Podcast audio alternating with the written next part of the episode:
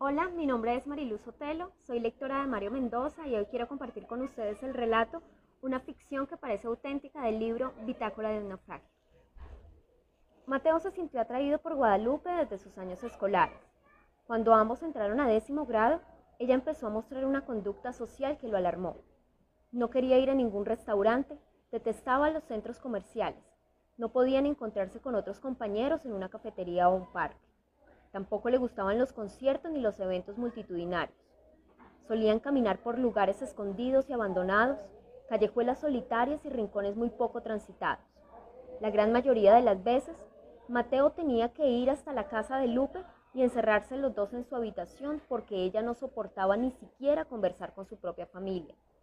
A duras penas soportaba el colegio y ya había conversado con sus padres para retirarse y graduarse estudiando de manera independiente. En una de esas caminatas nocturnas por las calles vacías, Lupe le dijo con la voz apagada y triste, Siento el peso de la realidad sobre mí, como si yo la estuviera cargando sobre los hombros. Hay muchas cosas de ti que no entiendo, confesó Mateo con aire de preocupación. ¿Tú te sientes cómodo en esta realidad? le preguntó ella mientras continuaban caminando. No sé a qué te refieres. Si estás bien instalado en tu vida y te sientes a gusto.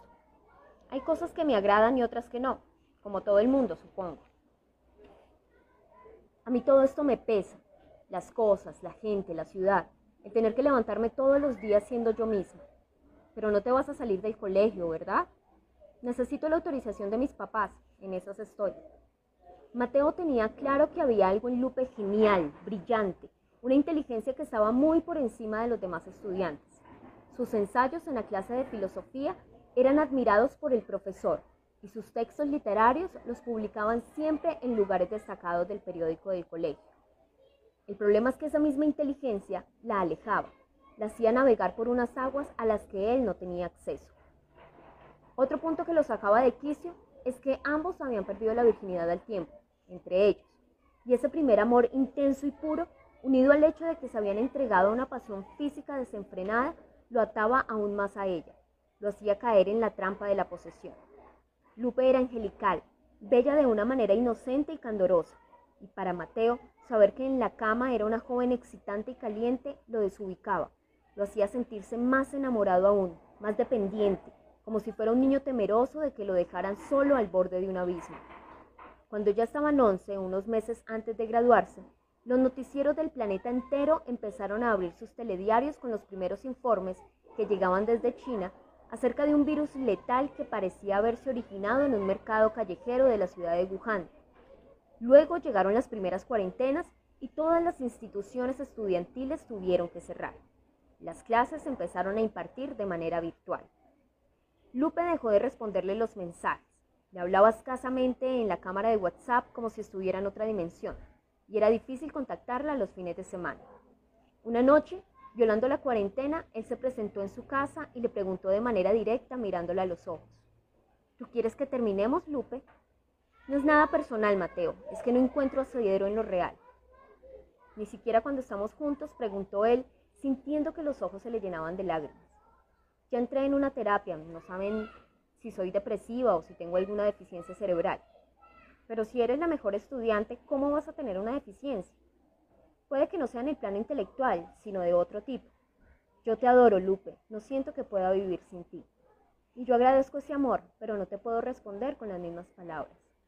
Esa noche Mateo sintió que ella cruzaba una línea y que ingresaba a un territorio que a él le había sido negado. Continuó alejándose aún más y ya escasamente lo saludaba en algún mensaje ocasional. En noviembre se graduaron y unos días antes de Navidad se enteró por la hermana menor de Lupe que ella había sido ingresada a una clínica de reposo. No hablaba con nadie, no se estaba bañando ni cambiando de ropa, le dijo la hermanita ahogada en llanto. ¿Y puedo visitarla? preguntó él sintiendo de repente una necesidad física visceral de estrecharla entre sus brazos. Voy a preguntarle a mi mamá y te cuento.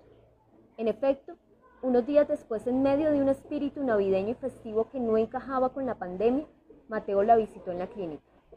Tuvo que pasar todos los protocolos de asepsia y desinfección, tanto a la entrada como a la salida. Esa conversación quedaría grabada en su memoria para siempre. En uno de los jardines de la clínica, ella le dijo con firmeza, no regreses más, déjame atrás. tienes que continuar con tu vida. Eso quisiera yo, Lupe, pero no puedo, es superior a mí. Te amo de una manera que no puedo controlar. Nada de esto es real, Mateo, no te dejes engañar. Es una ficción que parece auténtica porque tu cuerpo así lo registra. Déjame ayudarte, déjame estar a tu lado. Nadie salva a nadie, yo ya no tengo remedio. En el momento de despedirse, él se echó a llorar y violando todas las recomendaciones de salubridad, la abrazó con fuerza, como si no quisiera desprenderse. Supo, en lo más recóndito de sí mismo, que era la última vez que la veía.